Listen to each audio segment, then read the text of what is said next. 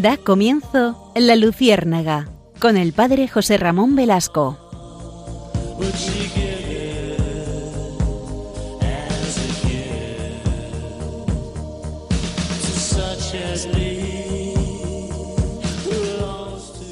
Corría el año 597 a.C.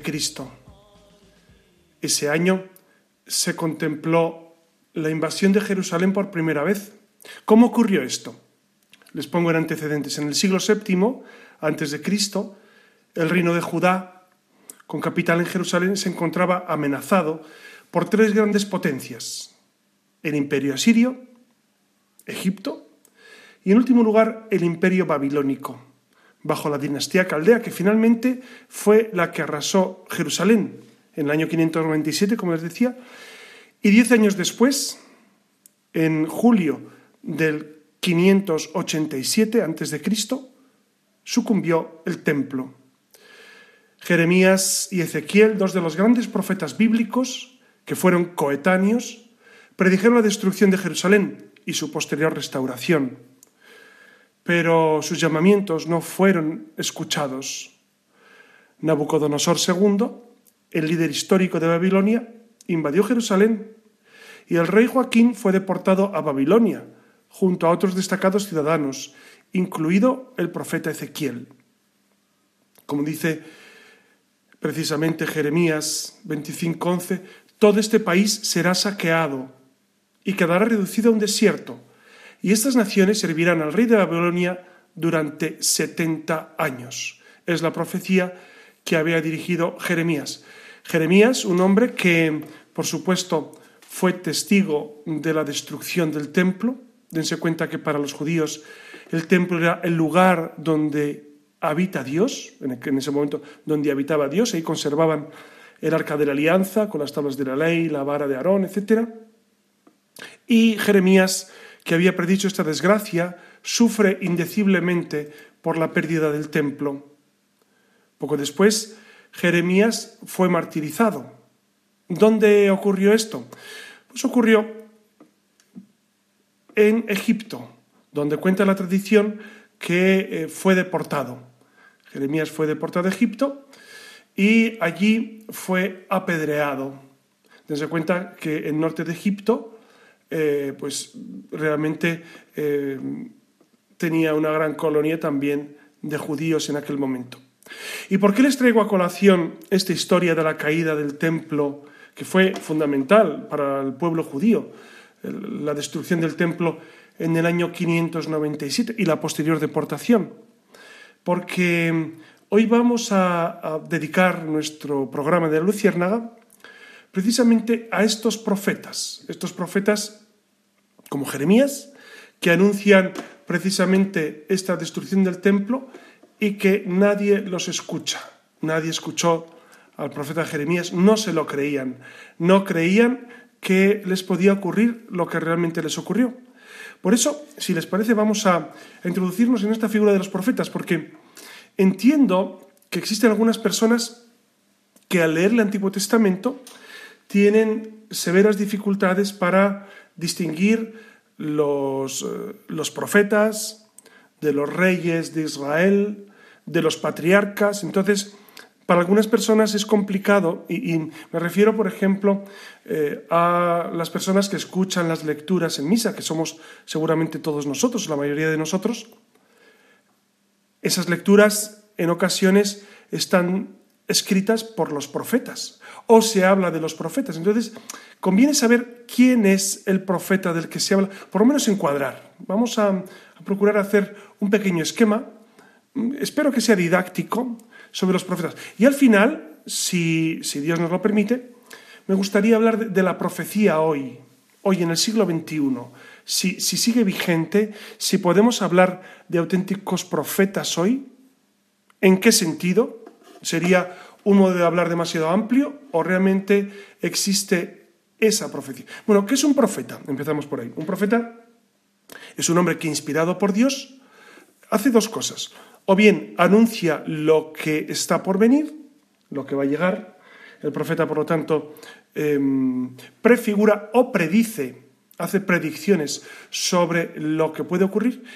Y un segundo, un segundo momento puede ser el profeta que trata de anunciar al pueblo, de anunciar en este caso a los judíos, el modo de vida que deben llevar porque se están apartando de Dios. Entonces el profeta también anuncia un modo de vida concreto que es en base a la Torá, sobre todo a la ley de Moisés, a los mandamientos y a los, preceptos que los judíos eh, vivían día a día. Por eso, esos son los propósitos de, la, profecía, que podríamos también resumir en, eh, tratan de edificar, es decir, los, los profetas tratan de edificar al pueblo, tratan de exhortar y tratan de consolar. También eh, en, los, en, los, textos de las profecías vemos precisamente que aparecen eh, pues algunos momentos en los que tratan de consolar. Fíjense que, en Adviento, ustedes recuerdan que leíamos a Isaías, el profeta Isaías, que trata de consolar al pueblo precisamente ante el gran desastre que había vivido, pero, pero que procura eh, anunciar la venida del Señor. Entonces, eh, no solamente anunciar desgracias, sino también tratan de animar, tratan de animar para que, para que el pueblo no caiga en el desánimo, porque ciertamente el desánimo sería lo peor que puede ocurrir. Que, por otra parte, en ocasiones eh, observamos en nuestro, en nuestro tiempo que muchas personas caen en el desánimo ante las dificultades, ante los problemas, ante eh, las adversidades, pues pueden caer en el desánimo, ¿no? Es verdad que eh, los profetas del Antiguo Testamento ocupan una gran parte de la historia de Israel. Estos profetas tenían la vocación de Dios, una vocación especialísima, ¿no? Y eran, estaban llenos del Espíritu, del Espíritu del Señor. Por eso, en la primera de Samuel dice, primera de Samuel, el, capítulo 10, versículo 10, dice, y cuando llegaron allá al collado, he aquí la compañía de los profetas que venía a encontrarse con él, y el Espíritu de Dios vino sobre él con poder, y profetizó entre ellos. Eh, los profetas reciben precisamente esa fuerza de Dios para profetizar, para anunciar. No son, eh, digamos, espontáneos que surgen sin más ni más para eh, pues anunciar calamidades. No, no, no. Son personas perfectamente designadas por Dios para guiar al pueblo. Es verdad que algunos de ustedes pueden tener alguna dificultad en distinguir eh, pues cuáles son los profetas fundamentales, eh, cuáles serían eh, esa catalogación de los profetas, ¿no? Pues si quieren, comentamos desde el inicio. ustedes han escuchado de Abraham, Isaac y Jacob. Esos tres no entrarían dentro del profetismo bíblico, sino a ellos los consideramos los patriarcas.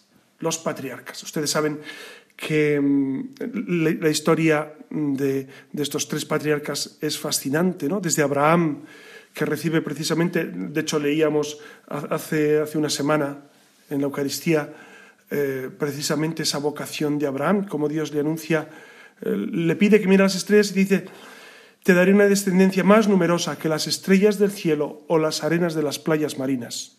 Y efectivamente, Abraham se la dio. Abraham tuvo un hijo, como saben, Isaac, Isaac tuvo un hijo que fue Jacob. Bueno, tuvo Saúl también, pero Jacob es el que heredó la, primacía sobre el pueblo de Israel. Y Jacob tuvo doce hijos. De esos doce hijos, como saben, eh, había uno que era un predilecto, que era José, el cual fue vendido a los ismaelitas en 20 monedas. Fue enviado a Egipto. En Egipto, eh, pues como saben, eh, cayó en gracia del faraón y consiguió ser primer ministro y logró que el pueblo judío llegara a Egipto. En Egipto estuvo el pueblo judío tres siglos, pues fundamentalmente trabajando hasta que llega un momento en el que fue esclavizado y surge Moisés. ¿Quién es Moisés? El rescatado de las aguas. Es el primero de los profetas, el primero de los que la Biblia considera como profeta.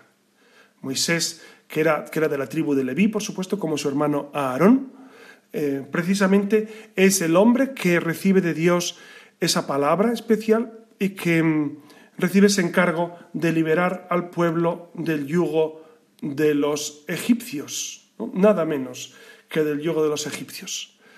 Moisés y Aarón van de la mano, como saben, eh, Aarón era el que comunicaba al pueblo las, decisiones de Yahvé a través de Moisés.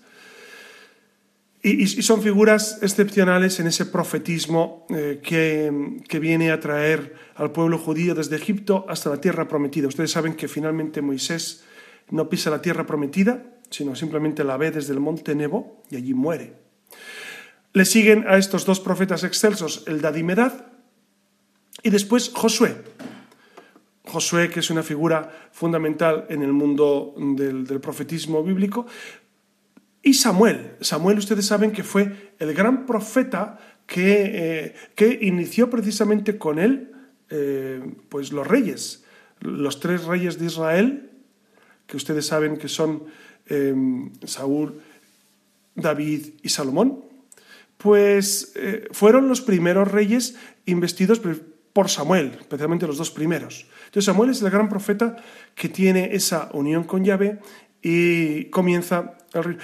¿Saben, por qué usted, ¿Saben ustedes por qué los judíos tenían reyes? Porque tenían envidia de los demás pueblos. Decían, ¿cómo es posible que los demás pueblos que nos rodean tengan reyes y nosotros no? Y entonces Yahvé les decía a través de Samuel, yo seré vuestro rey, no tenéis que preocuparos, no, no habrá problema, yo seré vuestro rey. Yo os he dado leyes, cumplidlas.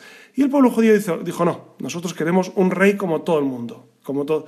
Y entonces Yahvé, Yahvé, el compasivo y misericordioso, les dio reyes, pero les duraron tres, tres reinatos, ¿no? Saúl, David y Salomón. Y hasta ahí. Y ahí el, reino se dividió. Después de Samuel como profeta tenemos a Natán. Natán es el gran sacerdote y profeta que anuncia a David precisamente el pecado que cometió, tremendo pecado, ¿no? que tuvo un hijo con la mujer de su, de su general y después lo mandó a la batalla para que muriera. Y se casó con Betsabé y su primer hijo nació muerto, precisamente por ese castigo de Yahvé por haber eh, quebrantado la ley. ¿no? Entonces Natán es el profeta que anuncia a David. David también es considerado profeta en el Antiguo Testamento. De hecho, de hecho se sabe que algunos de los salmos, eh, no, se sabe eh, exactamente cuántos, pero David escribió algunos de los salmos, especialmente eh, cabe recordar ahora mismo el Salmo Miserere, ¿no? Misericordia, Dios mío, por tu bondad, el Salmo 50. Y como ese, otros, otros tantos que David, a David siempre se, le representa con una lira. ¿Por qué? Porque David er, era gran amante de Dios, era muy cercano a Yahvé, y él le gustaba pues ir a la tienda del encuentro, a, estar con, con, Yahvé, a encontrarse con Dios y, tocaba la lira. Cuando sacaban el arca de la alianza pues en procesión, David iba pues cantando y bailando para honrar a Yahvé. A David le sucede Salomón, que también es considerado eh, pues un profeta. Saben ustedes que Salomón es el gran rey que elige, que elige la sabiduría antes que las riquezas y da sabiduría y riquezas. Después sigue Agías, y nos encontramos con Elías. Elías, que es un grandísimo profeta. Ustedes saben que Elías vivía en el Monte Carmelo y que, em, y que le tuvo, eh, tuvo en suerte coincidir con la reina Jezabel. Ustedes saben aquel famoso pasaje, aquel famoso episodio de la reina Jezabel, con la cual entabla una discusión, pues eh, hoy diríamos teológica, en aquel momento era algo más, y y apuestan a ver qué Dios es más milagroso o qué dioses son los que... Eh, Entonces Jezabel convoca a los sacerdotes de Baal, ellos hacen sacrificios a Baal y Baal no, no responde. Elías se ríe de ellos, dice, seguramente está sordo Baal hoy. Elías entonces hace su sacrificio y Yahvé responde y consume consume la pieza, el animal que había puesto para el holocausto, y, Elías pasa cuchillo a los sacerdotes de Baal, a 200, ahí en el Monte Carmelo. Claro, eh, esto no le gustó mucho a la reina Jezabel y comienza una persecución. Es fascinante, la vida de Elías es fascinante, ¿no? Y como, como él es fiel, como él siente también la debilidad en ocasiones, como percibe, percibe que, que, mm, pues que en ocasiones parece que Yahvé le deja de lado, que no es verdad, no es verdad. Pero él siente, él siente esa orfandad, ¿no? Y a Elías le sucede Eliseo. Eliseo, precisamente, eh, es, el, es el, profeta al cual le pide Elías que, le dé la mitad de su espíritu y Elías no. Eh, ustedes saben, bueno, se me olvidó decirles que Elías fue arrebatado al cielo en un carro alado. Por eso los judíos siguen esperando que Elías regrese. Ustedes saben que los judíos en la cena pascual, ellos siguen teniendo, cuando celebran eh, esa cena, tienen un lugar reservado a Elías y la puerta entreabierta porque piensan que Elías va a volver. No saben a qué cena, pero alguna de ellas va a volver y no saben en qué año. Pero es la tradición que dice que Elías va a volver, por eso tienen un sitio reservado para Elías, para que regrese, ¿no? Bueno, sobre Elías tengo que decirles algo, eh, me permiten un paréntesis. Hay personas que me han comentado, bueno, entonces Elías, si subió en un, carro, al cielo, está en cuerpo en el cielo. No, no, no, no, no, no es, el cuerpo de Elías no está en el cielo. Están solamente en el cielo el cuerpo de el cuerpo, alma y divinidad de Cristo y el cuerpo y alma de María. Solamente hay dos cuerpos en el cielo. Si me, permite hablar así en términos coloquiales, ¿no? Eh, Jesucristo y María están. Elías no. E, Elías es del Antiguo Testamento, no olvidemos. Elías, aunque se dice que fue arrebatado, miren, en el Antiguo Testamento, cuando se dice que, que un personaje vivió muchos años, no, 800 años, Matusalén 900, eh, se refiere fundamentalmente a la santidad del individuo. Es decir, era tan santo que vivió 900 años, por ejemplo. Elías era tan santo que fue arrebatado al cielo. A eso se refiere. A eso se refiere fundamentalmente esa realidad del el modo de expresar pues, una santidad que en ocasiones no se sabía cómo, cómo eh, proponer. A Eliseo le suceden otros dos eh, profetas del Antiguo Testamento que son Eliezer y Zacarías. Y Zacarías, ¿no? Entonces, hasta aquí llegaríamos a ese profetismo del, del Antiguo Testamento de los primeros profetas, los primeros profetas. Ya nos encontramos después con los profetas mayores. Los profetas mayores no porque tengan más relevancia que los otros, que los anteriores que les he comentado, sino porque sus textos escritos son los más amplios, con más capítulos que los menores que luego veremos. Estos profetas mayores son eh, pues los que de, alguna manera describen con más intensidad eh, lo que está sucediendo o va a suceder. Eh, si me permiten, vamos a tener un momento de, pausa musical porque mm, hay una canción que a mí mm, siempre me ha ayudado a recordar a los profetas, ¿no? Y es precisamente esta, una canción que se titula El Profeta, el Profeta, tal como suena, ¿no? ¿Y, cuál es esta canción? Pues eh, El Profeta, que es de Gilmer Torres, cuenta la, la, vocación, la vocación de Jeremías. Ustedes saben que la vocación de Jeremías es desgarradora, ¿no? La vocación de, Jeremías, la vocación de Jeremías nos cuenta precisamente cómo él encuentra, encuentra al Señor, encuentra a Yahvé en su vida y, poco a poco va descubriendo precisamente la realidad de cómo el Señor está presente a él. Entonces, eh, el texto de, la canción, que está extraído eh, absolutamente de de la Biblia dice, antes que te formara dentro del vientre de tu madre, antes que tú nacieras te conocía y te consagré. Para ser mi profeta de las naciones yo te escogí. Irás donde te envíe. Lo que yo te mande proclamarás. Esta vocación de Jeremías es fascinante. Se encuentra en el capítulo 1, como saben, a partir del versículo 4 que mm, después es desgarrador cuando dice, mira, yo soy un niño que no sé hablar, ¿no? Soy un niño que, apenas tengo palabras. Y, y el Señor le contesta, no digas que eres un niño, pues irás donde yo te envíe y dirás lo que yo te ordene.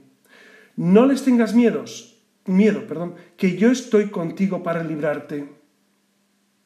Es fascinante, es fascinante cómo Dios eh, pues elige a Jeremías.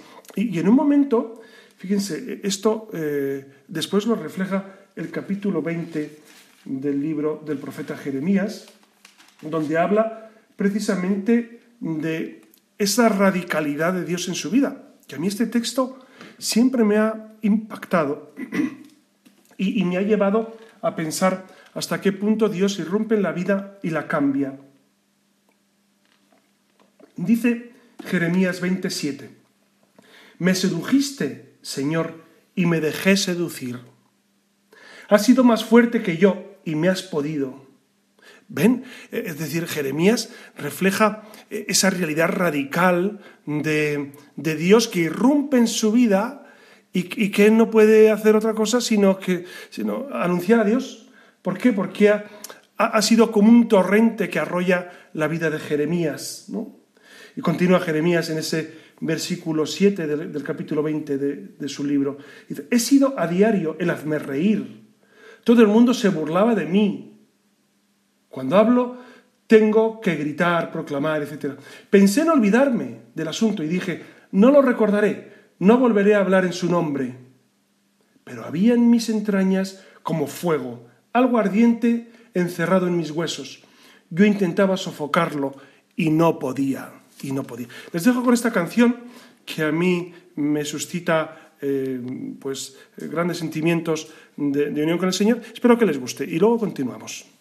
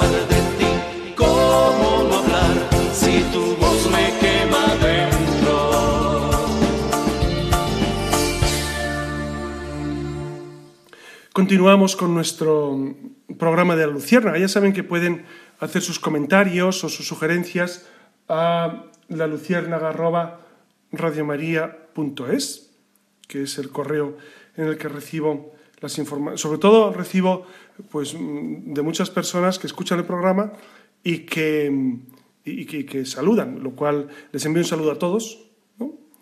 Y en algún momento tengo algún correo que contestar y en algún programa lo contestaremos por alguna duda que se quedó pendiente de algún otro programa atrasado, etc. Y continuamos precisamente con estos profetas que son fascinantes, ¿no? que tienen una vida que realmente nos impresiona. Es decir, ¿cómo no nos va a impactar la vida de estos hombres que dan todo por Yahvé? Entonces, como les decía, eh, hemos visto antes es, esos profetas del Antiguo Testamento que, que, no están catalogados como profetas mayores, sino como profetas, yo los llamaría los profetas previos. Después tenemos los profetas mayores que son Isaías, Jeremías, Ezequiel y Daniel. ¿Qué hacen esto? Pues Isaías, por ejemplo, es un profeta que proporciona una exposición amplia de, de, la prefiguración de Jesucristo, es decir, es el profeta que anuncia la venida del Señor. Por eso eh, es, un libro, es un libro que nos llena de esperanza, esperanza. Jeremías, en cambio, predica sobre el pecado de Israel, anuncia la destrucción y la gloria futura de Jerusalén. Dense cuenta lo que les decía al inicio. Jeremías vivió esa destrucción, esa invasión por parte de Nabucodonosor, y, vivió también la destrucción del templo, que, que, es lo peor que les podía haber ocurrido ¿no? a, estos, a estos judíos, ¿no? que, que, el templo, el lugar donde habita Dios, pues fuera profanado. Es lo peor que les podía haber ocurrido. Después de Jeremías tenemos Ezequiel. Ezequiel anuncia la caída de Jerusalén y también la restauración y su porvenir glorioso. Ezequiel eh, es decir, eh, él afirma que por los pecados del pueblo judío va a caer Jerusalén y que vendrá un porvenir glorioso a través precisamente de esa acción de Dios y de ese resto de Israel fiel, los anahuín, los pobres de Yahvé, los que se fían de Dios son los que salvarán a Israel. Y después está Daniel, como profeta mayor, que predica sobre los cuatro reinados, así como anuncia el reinado universal y eterno de Dios. Daniel es una prefiguración de Jesucristo, Hijo de Dios. Por eso Daniel es, es, un gran profeta que nos introduce precisamente en esa venida inmediata del Señor. Y luego están todos los profetas menores. Los profetas menores son posteriores a estos cuatro, a Jeremías, Ezequiel, Isaías y Daniel. Entonces, posteriores a estos cuatro están los menores, que eh, se llaman menores no por ser menos importantes, sino porque eh, sus textos son, eh, son, más breves. Está Oseas, Oseas anuncia precisamente eh, la misericordia y el perdón de Dios a su pueblo. El, el, reflejo que propone Oseas de Dios es fascinante. ¿no? Por ejemplo, en el capítulo 11, versículo 1, Oseas dice, cuando Israel era niño, yo le enseñé a caminar. Está poniendo su texto en boca de Dios, ¿no? Es como si Dios hablara de Israel. Y yo atraje a Israel, o Efraín, que también es el nombre que le da, como una madre estrecha a su niño contra sus mejillas. Lo até con lazos de amor, lo atraje con lazos de amor. Es fascinante esta visión que tiene Oseas de un Dios cercano, de un Dios amoroso. Después viene el profeta Joel, que anuncia el juicio de Dios por una, invasión extranjera. Amos, que anuncia la proclama del juicio contra las naciones, principalmente el juicio contra Israel. Abdías, que anuncia la destrucción completa de Edom. Jonás, que mm, desobediente ante el mensaje profético sobre la destrucción de Nínive, eh, es el que invita al pueblo al arrepentimiento. Recuerda Jonás que estuvo en el seno de una ballena y que Yahvé le envía a anunciar a Nínive, Nínive era una ciudad de Babilonia, que va a ser arrasada. Y dice el texto que tardaba tres días en recorrerla entera. Debía ser una ciudad bastante grande. Y Nínive se convirtió. Nínive se convirtió y no fue arrasada. Miqueas anuncia el juicio de Dios y la promesa de restauración por el Mesías. Nahum anuncia la destrucción de Nínive, de nuevo, Nínive, que no se había convertido del todo. Habacuc, este profeta eh, que anuncia el inminente juicio de Dios contra Judá. Sofonías, que anuncia el juicio de destrucción y la posterior bendición de Dios. Como ven, siempre hay, un, hay una, mm, digamos, un punto focal en esa, en esa, invasión por parte de Nabucodonosor y la destrucción del templo.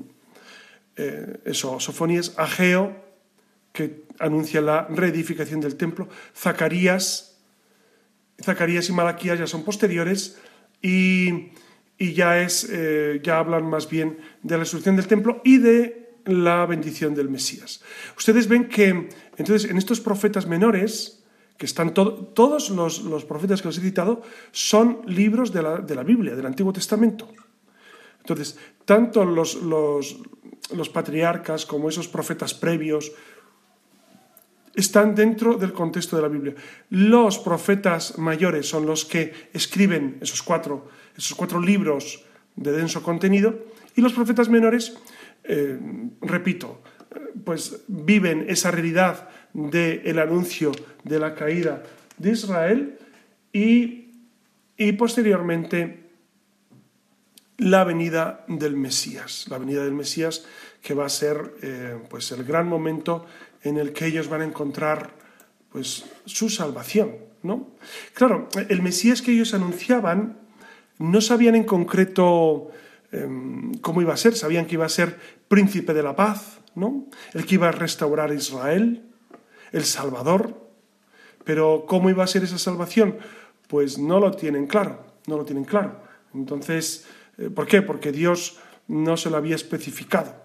Por eso, fíjense, cuando Cristo anuncia eh, precisamente esa realidad, la realidad de que Él es hijo de es Dios, Jesucristo es Dios. Esto es muy importante. ¿Y esto por qué se lo recalco? Porque en ocasiones he preguntado a gente que suele ir a misa, o, suele, o, va de vez en cuando, y, me he quedado sorprendido cuando les pregunto si Jesús es Dios. Y me dicen, no, no, no, es hijo de Dios. No, perdón, Jesús es Dios. El Padre es Dios, el Hijo es Dios y el Espíritu Santo es Dios. Esto a mí me parece, bueno, no me parece, es esencial, es esencial. Entonces, Jesucristo, el que murió en la cruz, es Dios. No lo olvidemos. Jesucristo, el que hacía milagros, es Dios. Jesucristo, el que nació, pues, se encarnó en el seno de María y nació en Belén, murió en la cruz y resucitó al tercer día, es Dios no olvidemos. Claro, algunos tienen, y sobre esto pues ya haremos otro programa porque es interesantísimo recalcarlo, pero esto es fundamental, claro. Si no vivimos esta realidad, pues no me extraña que a veces los cristianos andemos eh, un poco perdidos, un poco perdidos, ¿no? Porque realmente no, no acabamos de concretar nuestra vinculación. Y también es necesario en esta noche hablar del profetismo actual. Hemos, tratado los profetas del Antiguo Testamento. ¿no?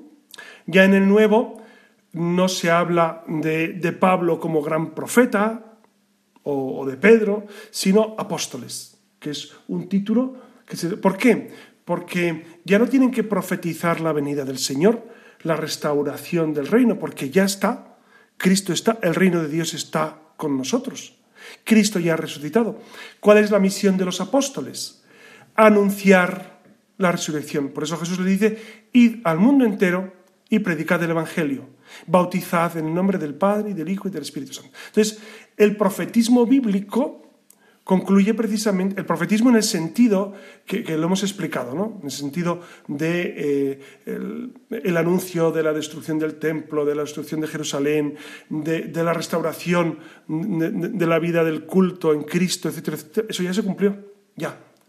Cristo es eh, quien cumple las escrituras, es el, es el vértice, es la cúspide, es, es el que vertebra toda la revelación.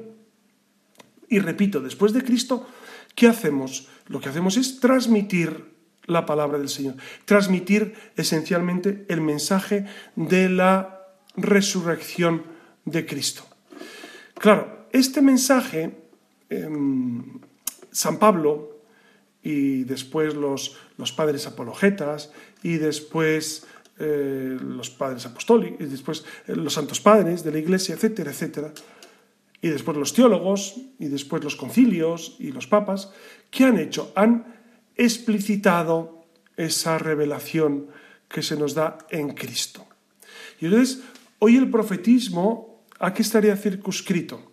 Pues estaría eh, enmarcado en esa realidad de seguir anunciando la necesidad de la conversión, la necesidad de la conversión.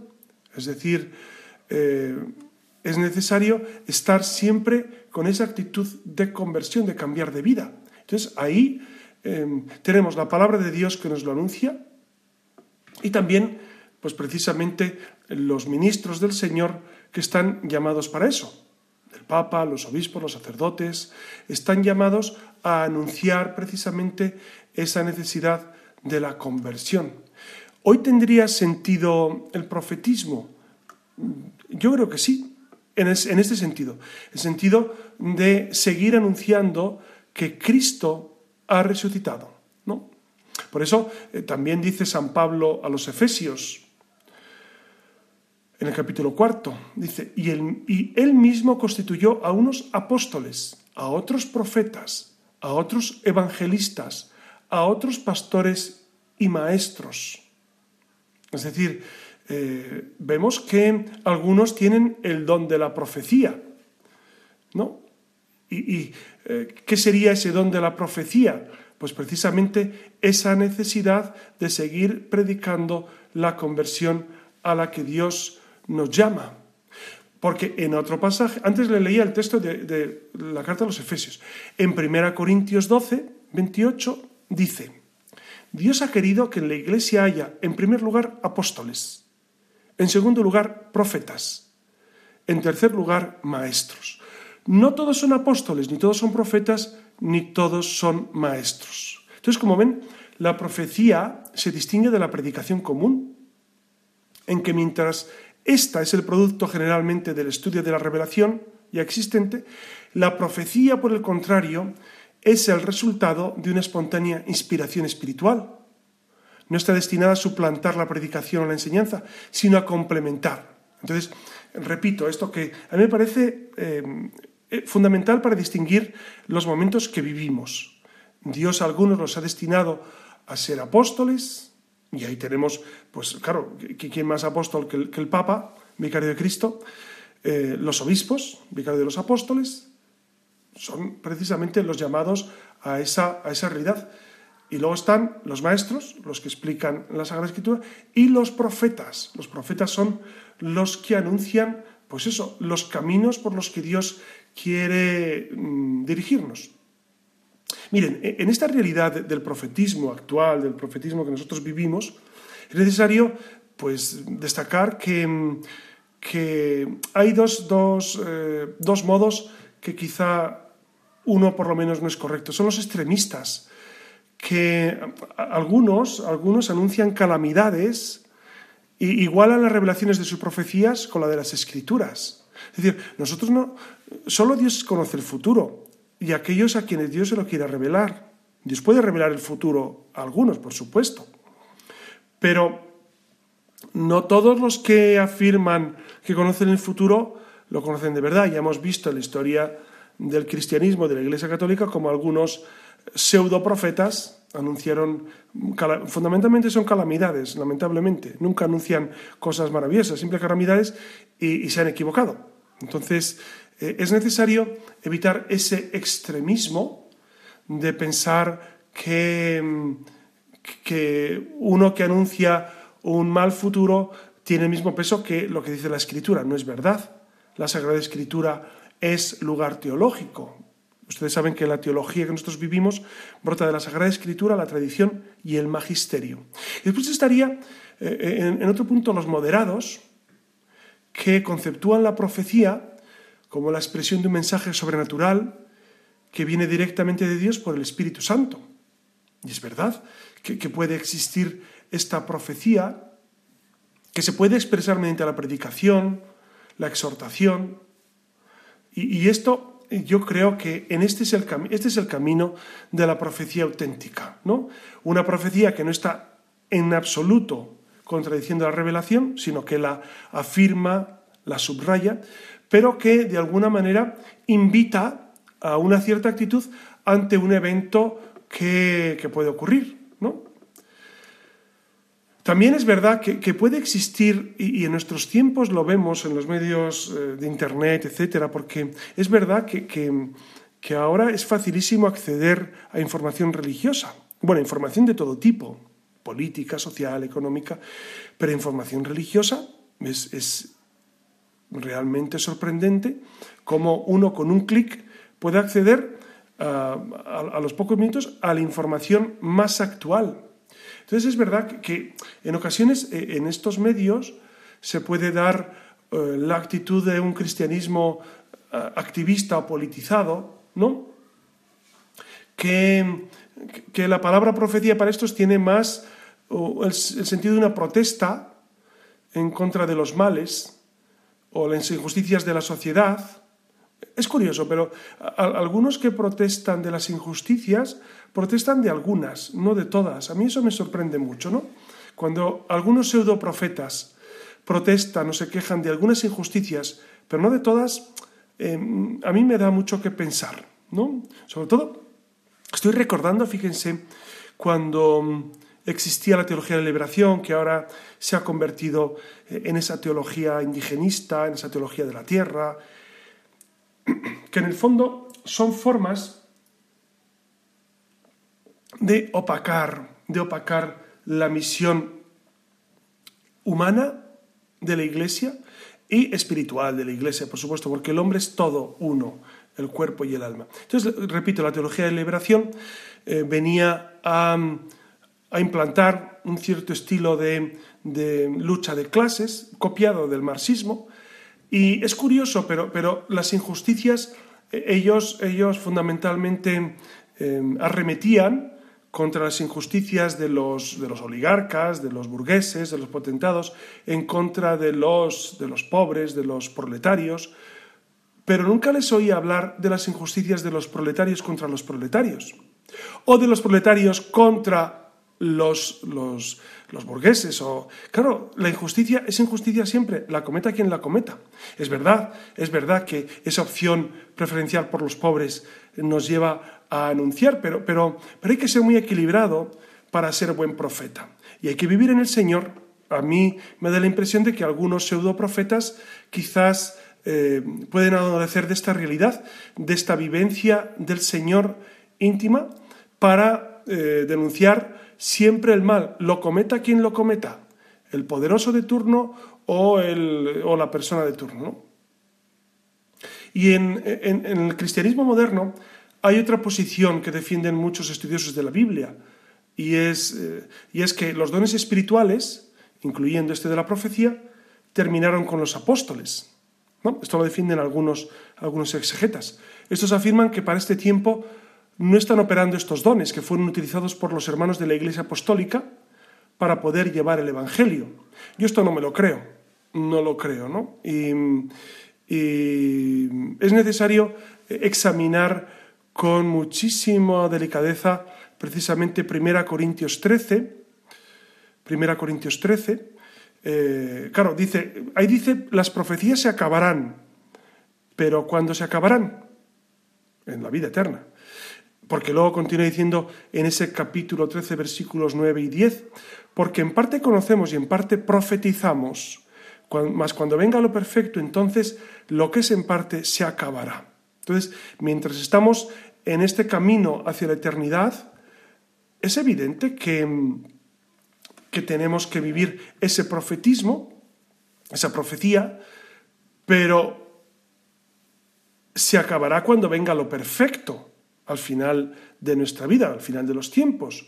¿no? Entonces, eh, el profetismo, yo estoy convencido, y, no es una opinión mía, porque ya saben que yo evito opinar sobre las cuestiones, sino transmitir lo que la Iglesia expresa sobre esta realidad. Y eh, concluimos con San Pablo en 1 Corintios 13 también, que dice, cuando yo era niño, hablaba como niño, pensaba como niño, juzgaba como niño. Mas cuando ya fui hombre, dejé lo que era de niño. Ahora vemos por espejo oscuramente, entonces veremos cara a cara, cara a cara. Es decir, cuando veamos cara a cara no hará falta la profecía, ahora sí, Ahora de momento sí, porque es necesario estar continuamente, eh, lo que decía San Pablo antes, eh, siendo apóstol, siendo profeta y siendo maestro. Esto hasta el final de nuestros días será eh, una, tónica general, porque es necesario, porque es necesario, porque el Espíritu Santo, el Espíritu Santo sigue alentando nuestra vida. Piensen que, que, que el Espíritu Santo no es más espíritu en la primera comunidad que que precisamente en la actualidad.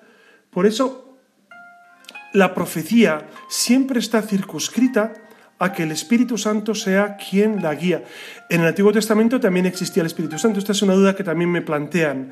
En el Antiguo Testamento, la Trinidad, claro, la Trinidad existe desde siempre, es eterna. Entonces, en el Antiguo Testamento el Espíritu existía, el Espíritu Santo, por supuesto, y actuaba. Los profetas profetizaban movidos por el Espíritu.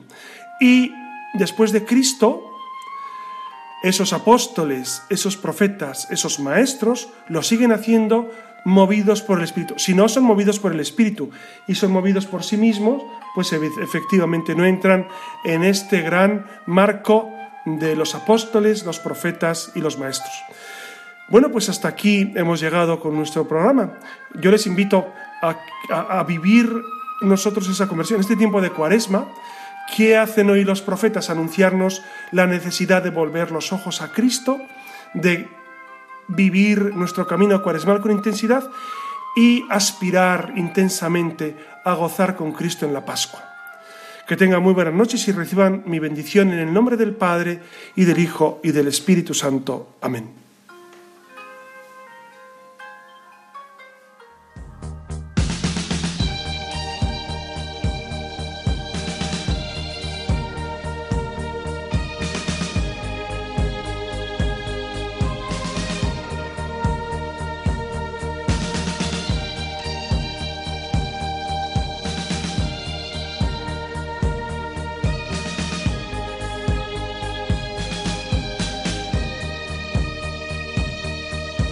Han escuchado en Radio María La Luciérnaga con el padre José Ramón Velasco.